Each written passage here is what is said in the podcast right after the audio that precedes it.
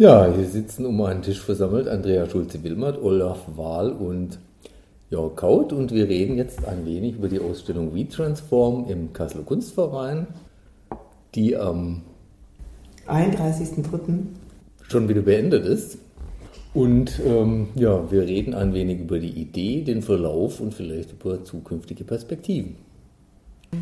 Ja, ich weiß nicht, also vielleicht sollten wir nochmal noch mal anfangen von, also was jetzt für uns der, der, der ja, Ursprungsgedanke war ähm, mhm. dem Konzept. Also wie sind wir jetzt auf ähm, die Idee gekommen? Wir haben es wie Transform genannt, aber der Ausgangspunkt war die ähm, zwischenmenschliche Interaktion, in, in, ähm, wie sie sich verändert im Laufe der Zeit, auch durch die Technologie, aber auch durch die Gesellschaft und die die Fragestellung in Kombination, dass sich so was Prozesshaftes, ähm, so ein prozesshaftes Thema eben nicht gut in einer konventionellen Ausstellung darstellen lässt, sondern ähm, eher in einer Ausstellung, die halt auch prozesshaft ist, also die partizipativ ist. Und eigentlich der Ursprungsgedanke kam ja von dir, oder? Ja, ähm, äh, auch noch auf einer anderen Ebene, weil mir war erstmal grundsätzlich wichtig, dass es eine Ausstellung gibt, die eben, was du gerade schon gesagt hast, nicht schon fertig ist oder fertige Kunstwerke zeigt, die ähm, dann eben in einer bestimmten Art installiert werden oder so, sondern ähm, dass wirklich über den Zeitraum der Ausstellung was passiert, sich die Ausstellung verändert und ähm, einfach verschiedene Leute mitwirken, die gar nicht unbedingt die Künstler oder Künstlerinnen sind, sondern die ähm, die Mitglieder vom Kunstverein sind oder also dass die einfach die Möglichkeit haben, sich einzubringen in das Geschehen im Kunstverein, was da passiert und was ähm, für Kunst entsteht, was sie entwickeln wollen, auch ähm, äh, das dann mit den Angebots also wie sagt man denn, ja, mit denen, die die Angebote machen, also in dem Fall Künstler, ähm, diskutieren, ne? ob sie das, also, also das war ja auch am Anfang nochmal die Idee, dass wenn jetzt in einem Workshop was passiert, dass man dann ähm, auch sagen kann, wollen wir das, also gemeinsam diskutiert, wollen wir das jetzt eigentlich hier präsentieren und wenn ja, wie wollen wir das präsentieren oder wollen wir das vielleicht gar nicht zeigen, weil wir nicht denken, dass das jetzt wichtige Ergebnisse sind, sondern uns ist der Prozess wichtiger, wollen wir vielleicht lieber eine Dokumentation davon machen oder so. Das, glaube ich, ist aber in den Workshops ein bisschen zu kurz gekommen. Also bei dem Workshop von Stefan war das schon so, dass die, dass die Teilnehmerinnen da gesagt haben, sie möchten gerne dass, das, dass die Ausdrucke zum Beispiel auch da liegen oder dass das dann nochmal gezeigt wird. Bei den anderen Workshops habe ich das jetzt nicht so wahrgenommen, dass die, äh, also bei Stine war es ja klar, dass die hinterher was präsentieren, also dass es diesen Podcast gibt und bei Vanessas Workshop habe ich nicht den Eindruck gehabt, dass die das unbedingt jetzt diskutieren hätten wollen in der Gruppe, wie das jetzt im Kunstverein präsentiert wird oder so. Ja, aber sie hatten schon auch Interesse daran, dass dass das, was gehäkelt wurde, dann auch gezeigt wird. Das schon, klar, aber nicht wie. Also ich ja. dachte ja, dass man in der Gruppe auch nochmal über die Präsentation diskutieren kann oder die so. Haben wir über, alles, über alles Mögliche diskutiert. Ja, ja. Äh, wahrscheinlich auch darüber. Aber das war ja auch ein längerer Zeitraum. Ne? Da kann man ja nicht die ganzen Zeitraum über darüber reden. Ja, aber grundsätzlich ging es mir irgendwie so darum, dieses, ähm, was vielleicht sonst eher der Kunstvermittlung zugeschrieben wird als so ein Anhängsel an die Kunst, die ausgestellt wird, dass das ins Zentrum rückt. Und dann war eben ja der Gedanke, weil wir uns dann darüber unterhalten haben, das zusammenzubringen ähm, mit dieser Frage nach ähm, Kommunikation über digitale Medien, weil digitale Medien oder auch ähm, soziale Netzwerke und so ja genau diesen Kommunikationsaspekt und etwas gemeinsam machen, sich organisieren und so weiter äh, ermöglichen, auch über einen ähm, lokalen Ort, an dem ich mich treffen müsste, hinweg. Und so kam das, glaube ich, dass wir das zusammen dann gesehen haben, diese zwei Aspekte. Mhm. Ne? Also dies, diesen Aspekt mit, den, mit der digitalen Kommunikation und den Aspekt mit der Kunstvermittlung und dem partizipativen oder kollaborativ vielleicht eher. Es ist ja nicht nur partizipativ mhm. ähm, zu arbeiten. Ich glaube, das ja. war der Ausgangspunkt, oder? Ja. Weiß ich nicht mehr. Wie würdest du es beschreiben? Wie war es für dich? Ja, ich habe doch die wesentlichen Sachen alle schon gesagt. Ne? Also es ging um diese Doppelung, ne? Teil wie, oder kollaborative Kunst, ne? also etwas entsteht im Prozess ähm, gemeinsam. Ne? Also es gibt sozusagen keine Rollendifferenzierung von KünstlerInnen auf der einen Seite und irgendwie mhm. Zuschauenden auf der anderen Seite, mhm. sondern man lässt sich gemeinsam auf diesen Prozess ein, der natürlich strukturiert ist. Also alle diese Projekte waren ja nicht jetzt wirklich äh, ganz offen. Also wir hatten ja eigentlich alle eine klare Struktur schon mhm. vorgegeben. Mhm. Wobei sie alle gleichzeitig auch, würde ich sagen, einen gewissen Rahmen dann für offene Formspiele mhm. zugelassen haben. Mhm. Also man wusste ja eigentlich, zumindest ich nicht, was bei Judith Zeng jetzt dann faktisch passiert. Mhm. Also ich fand es mhm. sehr spannend zu beobachten, was eigentlich passiert. Ne? Eingeschlossen meiner eigenen ähm, Unsicherheit im Umgang mit dem, was da gefordert war. Mhm. Also ich wusste selbst nicht, soll ich jetzt einen Verein gründen, soll ich äh, nur zugucken, soll ich. Das ist natürlich die typisch soziologische Haltung, ich beobachte nur. Ne? Die natürlich gleichzeitig aber auch sehr feige ist. Also ich habe mich selber auch so beobachtet. Ne? Man mhm. steht halt so rum und ist eigentlich zu gehemmt. Ne? Mhm. Und all der, äh, die, diese Dinge konnte man sehr gut ähm, beobachten. Ne? Wer verhält sich wie, wer ist eher laut, wer ist eher leise wer legt eher Mehrwert auf den Text, wer ähm, haut irgendeinen Spruch raus. Das fand ich eigentlich sehr spannend, diese Dynamiken. Mhm. Inklusive dann auch der Tatsache, dass man da am Eingang in Gruppen eingeteilt wurde, was dann natürlich auch widerstrebt. Ne? Also es war eine sehr interessante soziale Plastik, sage ich mal, dieses mhm. Kunstwerk, fand ich schon. Also man, äh, das hat zum Beobachten auch angeleitet, ne? also zum Mitmachen und gleichzeitig aber auch finde ich dazu so eine bestimmte Distanz äh, anzulegen und zu gucken, was für Prozesse ereignen sich da eigentlich, welche Rolle spiele ich selber da drin. Ja, was könnte das Ganze vielleicht noch mit Kunst zu tun haben? Dann? Die Beobachtung selber wird zu Kunst vielleicht auch. Ne? Das ist mhm. ganz spannende Frage eigentlich auch. Ne? Ich glaube, da wäre es auch echt interessant, nochmal den Türsteher, also wir hatten ja einen Türsteher mhm. engagiert, mhm. ähm, weil es, im Nachhinein habe ich schon einige Stories gehört, die ich gar nicht mitgekriegt habe, also dass Leute wirklich irgendwie angeeckt sind und so. Also der Alex, der Alex saß ja da als Registrierperson und hat die Leute gestempelt. Und der hat mir erzählt, manche haben ihn richtig angepöbelt. Ja. Ähm, dass er sie jetzt reinlassen soll, sie wollen keinen Stempel und die haben sich, er meinte, die haben so getan, als wenn hinter der Wand Honig, Milch und Honig fließt, ja. die wussten ja gar nicht, was da ist hinter der Wand. Aber, aber ich glaube schon, dass die Offenheit auch bei allen anderen also Workshops da bei, bei Stine habe ich es jetzt nicht gesehen, aber bei Nessa also, hat ja auch jedes Mal gesagt, oh, diesmal ist es so gelaufen oder mhm. diesmal, diesmal waren sie ganz ruhig oder diesmal haben sie Gott mhm. weiß was erzählt und ähm, also das war schon, jetzt ist ja auch gerade dran, dass sie, da war wohl ein Programmierer und die wollen jetzt eine Software entwickeln für diese äh, Strickmuster. Ja, der wird diese ähm, gehäkelten Teile, soll er jetzt nochmal ja, digitalisieren sozusagen. Ja. Und, zurück übersetzen. Äh, genau, also wieder in eine andere Sprache, wieder codieren ja. eigentlich und in eine andere Sprache. Und sie meint, sie weiß auch nicht, was rauskommt. Es kann passieren, dass da, wenn er das dann diesen Code eingibt, dass das ein Bild wird oder ein komischer Text oder was auch immer das dann hinterher gibt. Das finde ich eigentlich ganz interessant, dass dann nochmal so ein Übersetzungsvorgang mhm. vom, also eigentlich ja von der Zeichnung in das gehäkelte Teil. Mit und Menschen von, und dann könnten Achso, und die Zeichnung ist ja schon von diesen. Die Zeichnung ist ja schon von diesen ähm, typischen Codes für Häkeln. Mhm.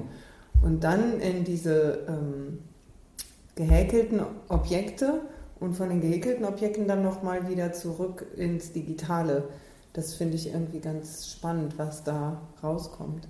Aber sie meinte mhm. auch, sie weiß nicht, ob der das hinkriegt bis zur Finissage. Ja. Das kann nee, nee, ich glaube nicht. Also ich habe sie heute zufällig getroffen ähm, ja. und da meinte sie, die meinten, oh, das wäre ein Riesenprojekt und Mhm. Es wäre nicht so mhm. trivial zu programmieren. Aber ich meine, das zeigt ja die Offenheit. Also, dass, mhm. dass so ja, viele verschiedene Dinge passieren. Und das ja. ist ja auch gerade das Spannende daran, dass du als Workshop-Gebende oder Gebender, mhm. dass du da immer wieder auch so wie in so ein kleines Abenteuer stürzt. Mhm. Ja? Also es ist auch, glaube ich, zwangsläufig so, selbst wenn du das mhm. ganz symmetrisch ab versuchst zu, zu strukturieren, passiert immer irgendwas Unvorhergesehenes, aber jetzt auch bei dem Workshop von äh, Laura Brichter und Robert mhm. und Sarah, da ist es auch so, dass die ähm, sehr offen sind. Also die, sie gucken dann so, was die machen. Da war jetzt zum Beispiel eine, die hatte dann so auf einmal so das Thema Tod, so mit mhm. Totenkopf und so weiter und dann und Sarg und dann haben sie halt, ihr halt eine Taube gemalt, mhm. äh, gezeigt, die ähm, an einer Hochhauskante sitzt, so als ob sie sich hinabstürzt, aber eine Taube kann natürlich fliegen und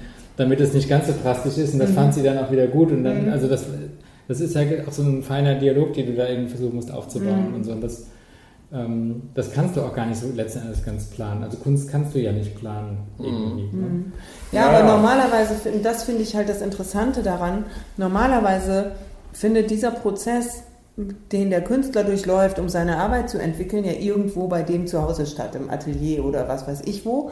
Und den Prozess siehst du in der Ausstellung ja nicht mehr, abgesehen jetzt von Arbeitsspuren oder so, ja. aber du kannst ja nicht mehr sehen, was der da für Gespräche geführt hat und für und ähm, das finde ich halt hier jetzt interessant, dass man genau das eigentlich, wenn man als Besucher kommen würde und würde ähm, während der Workshop-Zeit da sein, das ist ja auch manchmal passiert, dass der Workshop lief und es kamen parallel Besucher, also als ich bei Stefan war, war das zum Beispiel so. Und die haben das dann so ein bisschen beobachtet ne? und die können dann einfach auch viel besser sehen, wie entsteht sowas eigentlich und was machen die Leute. Und dann hat jeder da seinen Film gedreht und gescannt und war nicht zufrieden und dann nochmal versucht es zu filmen. Also du bist ja dann immer an irgendwas dran mhm. so und versuchst es auf den Punkt zu bringen. Dann machst du es halt nochmal und nochmal. Und ähm, da waren dann wirklich auch Besucher, die das interessiert hat oder die gefragt haben oder eben zugeguckt haben. Ne? Und ähm, ich glaube auch, was du meintest, dass für die Künstler und Künstlerinnen selber das tatsächlich auch eine große Herausforderung ist, diese Offenheit zuzulassen. Weil keiner, und das war ja auch in unserem Konzept eigentlich schon vorgegeben, in unserem Call, als wir diesen Call geschrieben haben, ähm, dass es nicht darum geht, dass es ein hermetisch abgeschlossener Workshop ist, wo am Ende alle das gleiche Ergebnis haben, ähm, sondern dass da wirklich irgendwie auch Platz sein muss, sich zu entwick äh, entwickeln zu können und eben die Kunst in dem Workshop zu gestalten. Mhm. Und ich habe mit Vanessa geredet und auch mit Judith, bei der war das ja auch ziemlich offen, was passiert jetzt. Und ähm, die haben beide auch gesagt, dass sie das auf der einen Seite total spannend finden, auf der anderen Seite aber eben im Vorfeld das auch die total große Aufregung ist, dass du nicht weißt, was passiert. Und es hätte ja auch jetzt zum Beispiel bei Judiths Aktion irgendwas komplett aus dem Ruder laufen können oder so. Mhm. Ne?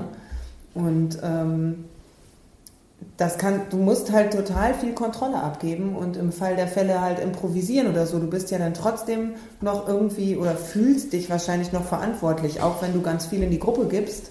Mhm. Aber da das als Künstler oder Künstlerin jetzt dein Workshop ist, ähm, bist du ja die Person, an der das dann hängt, wenn irgendwas schief läuft oder so, dass, dass du dann eben intervenieren musst oder die Verantwortung übernimmst oder was auch immer ja, weiß ich nicht, vielleicht muss man das auch gar nicht. Aber ich hatte das Gefühl, dass das zu einer Aufregung geführt hat bei den ja, Künstlern. Ist gut, wenn es Aufregung gibt.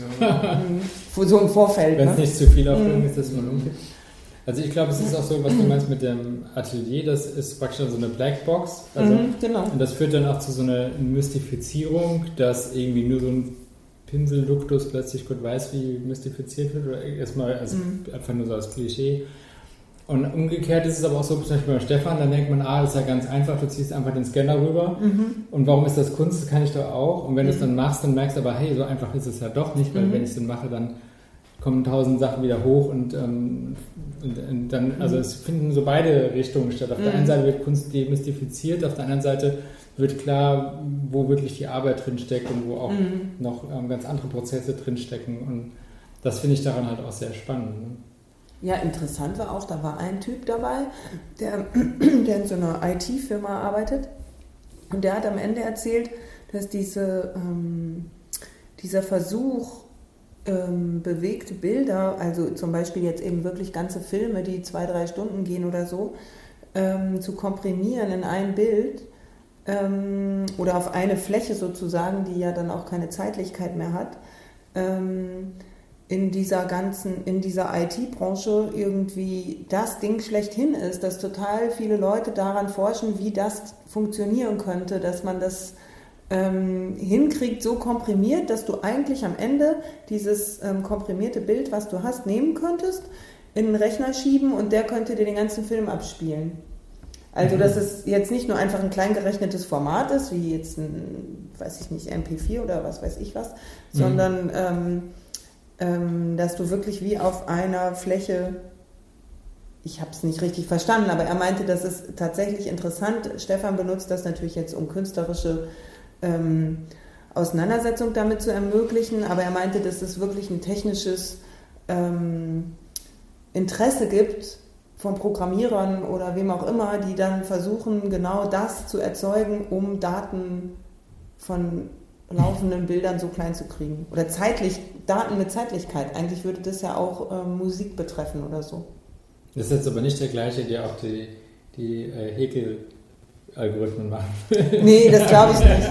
Es war lustig, dass wir zweimal schon so eine Technologie, Technologie ja. äh, nee, Crossover Ich glaube, den hat das irgendwie interessiert. Tja. Also mir fiel auf jeden Fall auf, dass das, was man im Endprodukt sieht, ne, gerade mhm. bei dem Stefan Mildenberger mit seinen Scans, dann was zu tun hat mit dem Prozess, den man selbst erlebt hat. Also ich habe nur so eine minimale Bewegung durch den Raum gemacht mit, diesem, mhm. mit der Kamera. Und das alleine, das, das, das minimale Körperverhalten und dessen, was man mhm. da tut, verändert oder wirft so einen bestimmten Blick auf das Bild, das man dann produziert, weil man ja weiß sozusagen, welche Bewegung da dahinter steckt. Ne? Mhm. Also die Bedeutung, die man in etwas sieht, genau. dann habe ich das dann nachher gescannt und kommt irgendwas raus, ne? was eigentlich erkennbar nichts mehr mit dem zu tun hat. Also jemand anderes, der es nicht gemacht hat, würde da nichts mehr wiedererkennen von dem, was ich mhm. da. Dass du die und die Bewegung die, genau. hast oder so. Mhm. Aber, Aber für einen selbst ich, hat es dann was miteinander zu tun. Ne? Genau, weil genau das, das war nämlich lustig, weil der Stefan hat am Ende dann irgendwie gefragt, ja, was wir denn jetzt für Erfahrungen gemacht haben, dass jeder mal kurz sagt. Ne? Und dann habe ich nämlich genau das irgendwie formuliert, dass ich fand, dass der Workshop total viel mit Bewegung zu tun hat obwohl ich ein mhm. statisches mhm. Bild produziert habe. Mhm. Und ich aber die ganze Zeit das Gefühl hab, hatte, dass ich äh, ähm, über Bewegung nachdenke eigentlich, während ich das mache. Und zwar zum einen erstmal die Bewegung, wie ich filme. Dann habe ich gemerkt, okay, am Anfang habe ich so ganz wild, ganz schnell gefilmt. Das hat irgendwie nicht geklappt mit dem Scannen dann. Dann habe ich mhm. irgendwie langsamer gefilmt und weniger und was weiß ich. Und dann machst du ja nochmal eine Bewegung mit dem Scanner. Da kannst du ja auch nochmal mhm. rumeiern oder langsam und schnell und so. Das siehst du natürlich alles nicht mehr, aber es hat alles Einfluss auf dieses Bild dann. Mhm. Das fand ich auch ganz interessant. Ja, wie war jetzt nur, das haben wir ja eigentlich alle Workshops schon mal so durchbesprochen. Wie waren so die Erfahrungen mit dem Arthur Util Archiv? Was er stattgefunden hat, waren ja die, äh, die eine Gruppe von Päda Kunstpädagogik und dann ähm, haben, sind wir in das Archiv gegangen und dann haben wir, ähm, hat jeder einen ähm, wie heißt das, so, ein, so, ein, so, ein, so einen Archivbeitrag ausgewählt. Und ähm, äh, über, also die mussten erstmal ein bisschen rumgucken, hatten sie so ein bisschen Zeit, was ihnen gefällt äh, oder sie anspricht. Und dann hat jeder eins ausgewählt und mit zu diesem Tisch genommen und dann haben sie die gegenseitig vorgestellt ähm, und auch gesagt, warum ihnen das, sie das angesprochen hat, was sie daran interessant finden an diesem Workshop oder diesem Projekt, was da erklärt wurde. Und das war super, weil die sind dann sofort über dieses Projekt in total die Diskussion geraten. Also das war auch eine super Gruppe, muss man dazu sagen. Aber die waren dann, ähm, ähm, was weiß ich, zum Beispiel gab es ein Projekt, wo Kinder ähm, Erwachsenen die Haare geschnitten haben. Also irgendwie zwei Wochen lang oder so konnten Kinder, und das waren wirklich, konnte man auch auf den Fotos sehen, ähm, ja, wie alt waren die? Also Grundschüler oder so, ne? Also kleinere Kinder, die dann die Haare geschnitten haben und dann gab es halt ähm, Diskussionen darüber von äh, einerseits sozusagen Wertschätzung dieser Kinder und wer geht überhaupt dahin und lässt sich die Haare von den Kindern schneiden, weil das könnte, man denkt ja auch sofort, das kann schief gehen irgendwie. Und was, was traut man Kindern zu und was nicht? Und dann hat aber jemand anders gesagt, ja, aber das äh, kann man eigentlich nicht machen, das würde doch in Richtung Kinderarbeit gehen. Also man müsste ja Kinder auch schützen, man könnte sie jetzt ja nicht dahin stellen und ähm, Haare schneiden lassen. Und also es gab so, so Diskussionen in die verschiedensten Richtungen dann. Natürlich war klar, dass das jetzt irgendwie ein Projekt ist, was zwei Wochen lief oder so, nicht, nicht als Kinderarbeit gedacht, aber es kam genau dann diese Diskussion auf, wie viel Professionalisierung ähm, kann man Kindern zumuten und was nicht. Und, ähm, und auch, wie, wie, wie viel ähm, traut man ihnen zu, wenn man jetzt zum Beispiel der potenzielle Kunde ist, der da die Haare schneiden lässt. Ne? Also es ging, ging ja eigentlich tatsächlich um dieses Zutrauen in Kinder oder ihnen auch zugestehen, dass sie was können und dass sie das schon irgendwie machen oder so, wie behandelt eine Gesellschaft Kinder. Und das war eigentlich super, weil dann haben sie genau das diskutiert. Und so ging das eigentlich bei jedem Projekt. Jede, jedes Projekt hat ja irgendwie so ein ähm, Thema und dann sind die wirklich immer ziemlich schnell zum Punkt gekommen, haben das diskutiert, auch kontrovers, weil die dann auch häufig natürlich unterschiedlicher Meinung waren. Das hat eigentlich total super funktioniert. Sogar so gut, dass sie so lange diskutiert haben, bis wir hinterher keine Zeit mehr hatten, weil eigentlich war der Plan, dass jeder von ihnen dann sich noch eine eigene Projektskizze überlegt, was sie eigentlich denken, was man jetzt als nützliche Kunst dort einreichen könnte, ne? wenn sie ein Projekt einreichen wollten. Und das ging dann nicht, weil wir einfach keine Zeit mehr hatten. Mhm. Leider, weil das wäre, glaube ich, auch nochmal interessant gewesen mhm. zu hören, was die. Aber das fand ich schon spannend, dass die so, also das über diese paar Projekte, die die ausgesucht haben, so viel Diskussionsstoff zustande kam. Das war mhm. echt interessant. Schön, ne? Ja. Daran sieht man auch nochmal, dass das eigentlich ein ganz guter äh, Gegenpart war oder ein ganz guter Widerstand für eigentlich unsere Workshop-Reihe die ja zwar einerseits kollaborativ ist, aber andererseits insofern eher nur einen klassischen Kunstbegriff ja dann doch irgendwie vertritt, ne? vielleicht mhm. auch zu Recht, ne?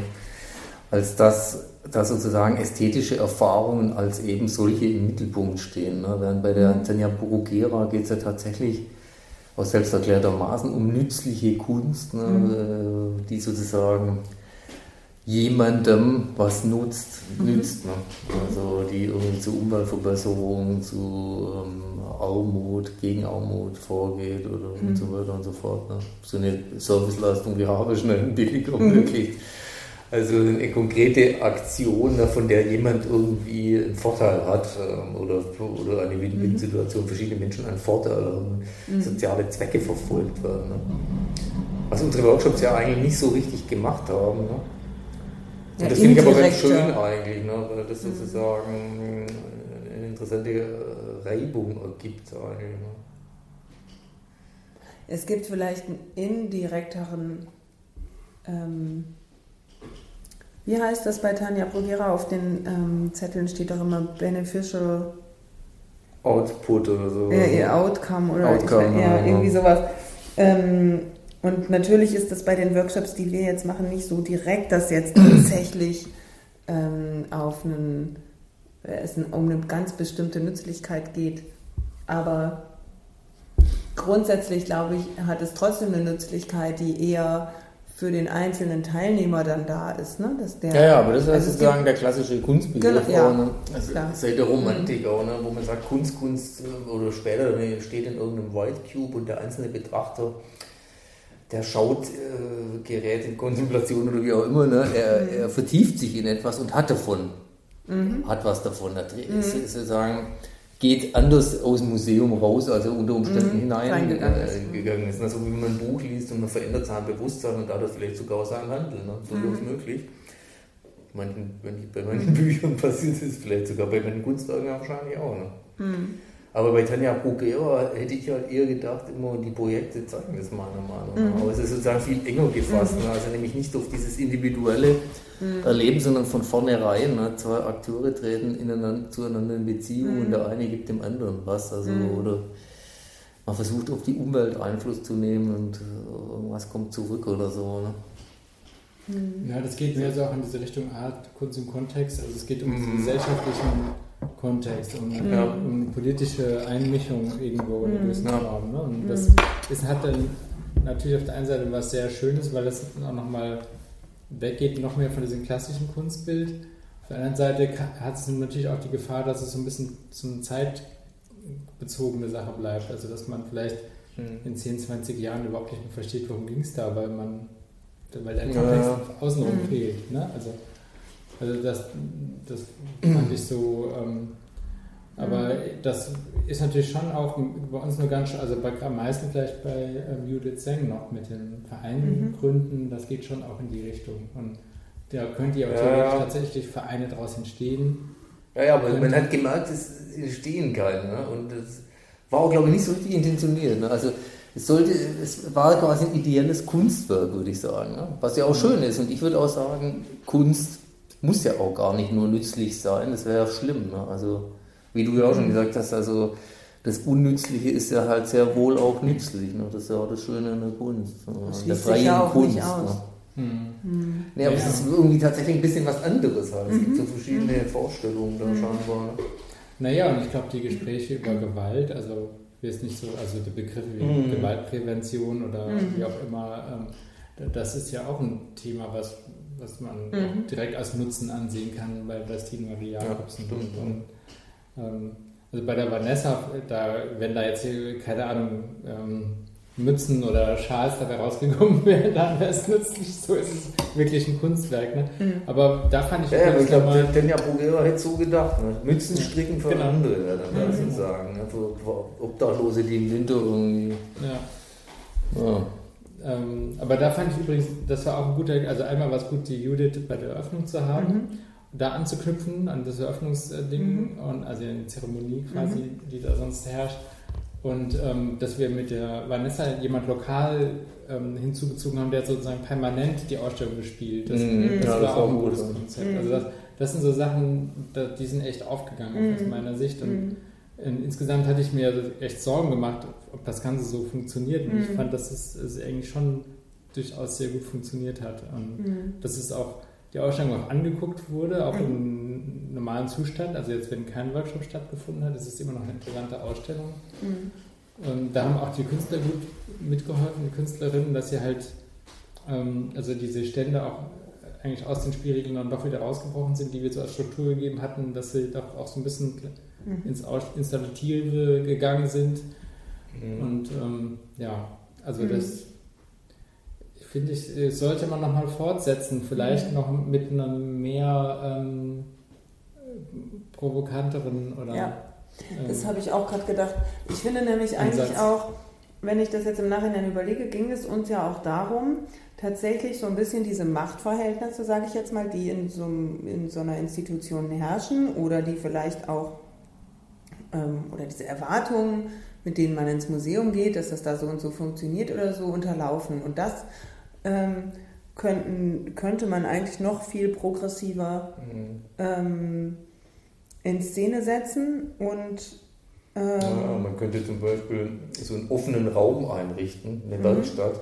Also nur Werbung machen für einen offenen Raum, in dem jedermann mit GTV Mhm. was produzieren kann. mhm. Vom sozusagen klassischen Kunstwerk bis hin zu irgendwelchen artizilähnlichen Sozialprojekten. Ne? Also Mhm. dass man sozusagen nur die Klammer schafft für irgendwelche Künstler, für Produktionen, ne? aber man lädt jeden von der Straße sozusagen ein, da äh, Mhm. wie in einem Labor irgendwas zu werkeln. Ne? Und bietet vielleicht auch noch ein paar Ressourcen an, das zu Mhm. tun. Weil Farben, elektronische Geräte. Mhm. ja. Also so eine Art offene, offenes Bastelzimmer. Ja, das war ja Und- der Ansatz bei dieser Frühlingsausstellung bei Mhm. ähm, Graham Wolfs. Wie hieß der Mhm. nochmal? Hammer? Wie ist der? Alt, äh, Althammer. Althammer? Nee, Althammer? Der von Friedrichshain? Ja. Ja, der mit den Kindern gearbeitet hat, den meinst du, ne? Genau. Mhm. Da haben sie ja dann ähm, so ein Pavel Althammer. Pavel ja. Althammer. Da haben sie doch diesen, so ein trojanisches Pferd gebaut, so ein riesen in 1 zu 1 Größe, also wo man echt reinklettern konnte. Die Kinder waren die Ja. Chefs und die durften dem Technikteam vom zu halt tun sagen, was sie wollen. Genau. Jetzt, was sie machen sollen. Also das Aufbauteam, was Das mögen wir Ausstellung natürlich. aufbaut. Ja. Mhm. Naja, weiß ich gar nicht. Und, und wir haben halt eine Straßenbahn angemalt damals. Also das Mhm. und so, aber das also das war halt, mir ging es da so, ich bin halt bei der Öffnung reingegangen, da waren halt überall so Container mit Stiften und Farbe drin und so weiter. Also ich fand die Öffnung halt erstmal nicht funktioniert, weil man Mhm. halt einfach Mhm. nichts gesehen hat. Und Ah. was, wir haben, das, damit haben wir genau drüber nachgedacht, was ist genau die Erwartungshaltung Ja. an der Eröffnung. Mhm. Und das haben wir eben, fand ich, äh, also hat Judith auch gut dann auf den Mhm. Punkt gebracht. Mhm. Mhm. Und ähm, weil wenn es zu sehr aufbrichst und du gar keine Ja. Struktur mehr hast, dann Ja. ähm, aber es, vielleicht im, im zweiten Schritt dann vielleicht oder Mhm. irgendwie so, ne? Ja, Also- oder man müsste eben ähnlich wie bei der Eröffnungsveranstaltung, weil das war ja auch schon ein bisschen provokant für die Leute. Manche haben sich ja schon am Eingang aufgeregt, warum sie jetzt so ein Ticket, also nicht so ein Ticket, aber diese Aufkleber bekommen und so. Ja. Mm, Dass man tatsächlich dann Leute einlädt, die ähm, Workshops anbieten, mm, die irgendwie oder ja, oder dass, dass vielleicht die Entscheidung, welcher was in dem Workshop passiert, noch stärker an die Teilnehmerinnen und Teilnehmer geht. Also, dass man zwar weiß, okay, es gibt jetzt einen Künstler oder Künstlerin, die das machen, den Workshop, und ähm, dann kommen Leute dahin, aber das, ja, momentan, ich weiß nicht, wie ich das jetzt gerade erklären soll, aber momentan ist es ja so, dass es ein ähm, Konzept gibt, das die Künstler mitbringen. Mhm. Und ähm, natürlich lässt das einen großen Spielraum offen, in dem die ähm, Teilnehmerinnen oder auch die, sag ich mal jetzt Mitwirkenden vielleicht eher, ähm, was machen können und sich entfalten können und niemand weiß genau, was passiert da jetzt, aber es gibt sozusagen schon eine Grundidee. Und vielleicht müsste man eigentlich noch einen Schritt zurücktreten. Das wäre ja so wie bei diesem trojanischen Pferd mit den Kindern, dass die Kinder sagen, ähm, das und das interessiert uns oder so. Aber dass die Künstlerin oder der Künstler zu so einer Art Moderator wird mhm. quasi. Also man, ja. man, hat nicht nur Techniker da, sondern es gibt schon Künstlerinnen. Oder man gibt schon zumindest das Thema vor. Der Assistent oder der Geburtshelfer, mhm. die Geburtshelferin von irgendwelchen Ideen. Ja, oder, oder der, die Künstler sind dann quasi einfach nur durch ihre, ihren Background ähm, sozusagen mhm. geben ja. sie schon irgendwas vor, natürlich, weil sie eine bestimmte Fähigkeiten haben oder mhm. mhm. so. Ja, oder man arbeitet, ja. sagt dann halt, der Künstler oder die Künstlerin kann ein Thema bestimmen, ähm, was dann zum Beispiel auch wirklich progressiv ist oder politisch ist oder was auch mhm. immer. Ja. Und ähm, dann weiß man, okay, wenn ich da hingehe, dann geht es um dieses Thema. Aber was genau da passiert, bleibt halt offen. Ich weiß es nicht, weil irgendwie ein bisschen ist ja, haben wir jetzt ja auch die Erfahrung gemacht, dass wenn die Leute nicht so genau wissen, was da passiert, scheint es sie auch ein bisschen abzuschrecken. Hm. Ja, ja, klar. Man fühlt also da, wo es am klarsten war, bei dem Häkeln und auch bei dem, bei dem Scannen, da sind ja eigentlich auch mhm. äh, die meisten am unbefangensten hingekommen. Ne? Ja, ja, man ist ja mhm. auch als Rezipient kennt man ja auch von sich selbst. Ne? Schnell in so einer Konsumhaltung will sich nicht nur in seiner mhm. sogenannten Freizeit mit irgendwelchen. Genau. Und das wäre halt die Frage, wie kann, man, wie kann man das kombinieren, dass die Leute. Ja eine Idee haben. Ne? Ja, aber auf der Seite ja, aber wie kann man das positiv wenden? Ne? Dass, ja, ja, dass klar, die Menschen klar, klar. denken, hey super, da kann ich mich entfalten, da kann ich mitgestalten, ich kann was aktivieren oder so. Mm, Und das, das will ich auch. Also ich habe mir das auch insgesamt eigentlich ein bisschen progressiver vorgestellt, aber das liegt natürlich, glaube ich, auch daran, dass wir das Thema nicht so zugespitzt haben. Und dass dann, also bei der Eröffnung fand ich es eigentlich schon progressiv. Das Problem ist, dass wir das auf den, auf den Kunstverein, auf die Institution beschränkt haben. Insofern äh, ist dabei auch rausgekommen, dass auch die Künstler und Künstlerinnen sich darauf beschränkt haben. Also, dass sie sich mit vielleicht dem Kunstverein auseinandersetzen, wie jetzt bei Judith mit der Eröffnung oder eben sagen, da vor Ort mit den Mitgliedern will ich das und das machen und ähm, nicht jetzt da rausgedacht haben. Und wenn wir das Thema zuspitzen würden und würden beispielsweise sagen, ähm, Thema, ja oder Thema, genau, Illegalität, das ist doch ein super Thema. Oder ähm, äh, Thema Stadt jetzt, weil du das Beispiel hattest, ne? Und mhm man würde sagen, es geht jetzt ähm, tatsächlich darum, den öffentlichen Raum ähm, zu befragen. Also zum Beispiel mhm. auch diese vor Geschäften, diese, dieses Stück Straße, das gehört ja immer dem Geschäft. Und da darf nicht einfach irgendjemand sich hinstellen, was verkaufen oder so. Ne? Also das ist ja ganz klar geregelt irgendwie. Und zum Beispiel diese Regelungen, wie Städte funktionieren oder sowas, das könnte man bei uns in der Fußgängerzone, könnte man super Workshops dazu machen, weil wir sind ja gerade daneben dran. Mhm. Und ähm, solche, also wenn wir das so, wie du meintest, thematisch stärker ähm, vorgeben, glaube ich auch, dass, dass man dann vielleicht viel progressivere Workshops zustande bekommt. Ja, man könnte natürlich gezielt auch nach solchen Leuten Ausschau halten, also umgekehrt gucken, wer macht so interessante mhm. Krisenexperimente ja. ne, zum Beispiel oder so. Genau. Mhm. Aber ich glaube, es ist auch ganz gut gewesen, dass wir das jetzt nicht gemacht haben, sondern mhm. das wären so zwei Schritte in einem gewesen mhm. und ähm, da wären wir, hätten wären vielleicht nicht genug Leute mitgezogen. Aber ich mhm. hatte das Gefühl, dass wir doch jetzt mehr Leute mitgenommen haben. Vereinzelt sind vielleicht ein paar abgesprungen, aber als wir so, äh, also als ich am Anfang befürchtet hätte, dass es mhm. nicht so läuft. Ne? Mhm. Also, ähm, also insgesamt war die Stimmung bei der Eröffnung sehr positiv. Also auch wenn sich einige Leute aufgeregt haben, aber ja, aber das war eher ja. jetzt hat nicht die mhm. Stimmung getrübt, ne? Genau. Und einige sind ja auch tatsächlich wiedergekommen, ja. ne? Und haben dann immer mal wieder geguckt und so. Mhm. Auch gesagt, dass sie die Öffnung total super fanden, was sie mhm. sonst nicht sagen und so. Und mhm. das, ähm, ja. Ich frage mich halt trotzdem immer noch, wie man mehr Aktionismus hinbekommt. Also liegt es nur am Thema, muss es sozusagen dann was politisch Relevanteres sein? Also das Meinst du mehr Teilnehmer oder eine dynamischere Veranstaltung? Oder nee, was? nicht eine dynamischere Veranstaltung, sondern ich meine eher, dass die, äh, die Teilnehmerin so eine ähm, oder die, die Menschen, die jetzt lesen, es gibt das und das, sagen, oh wow, zack, will ich auch. Ja, also nicht, weil ich jetzt unbedingt so viele Leute da haben will, sondern einfach mehr so dieses, wie kann ich das Gefühl evozieren, ich bin jetzt motiviert, da mich zu engagieren. Also so ähnlich wie wir das damals bei dem Picknick hatten. Ja, da war natürlich jetzt eine ganz konkrete Situation, es ging um dieses Kunstwerk und dann noch die AfD mit ihrem ganzen Kram und zack waren ein Haufen Leute motiviert, dieses Picknick aus dem Boden zu stampfen. Ja, und ähm, wie kriegt man so eine Motivation hin, ohne dass man jetzt so einen politischen Anlass hat wie das mit der AfD, dass die, die, die Menschen zu motivieren, ähm, sich da einbringen zu wollen? Ja, also Akt Aktionismus wäre jetzt ein negatives Wort, aber du, Mhm. du meinst dynamische Partizipation oder, oder so.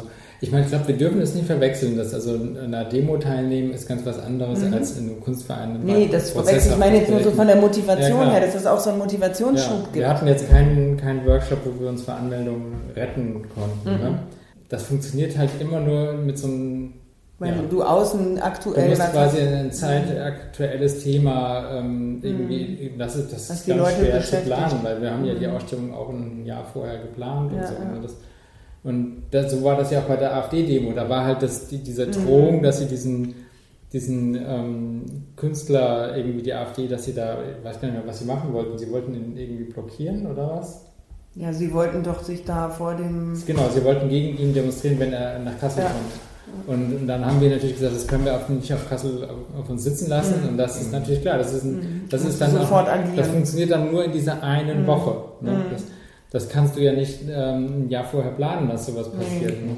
Und letzten Endes ist dann auch wieder die Frage, ähm, das ist das gleiche wie bei, ein bisschen weiter gefa- gefasst wie bei Tanja Bogera. Ja? Also, Mhm. wenn die Gott weiß was für Aktionen macht, um den öffentlichen Stra ähm, äh, Verkehrsmittel zugänglich zu machen zum Mhm. Beispiel.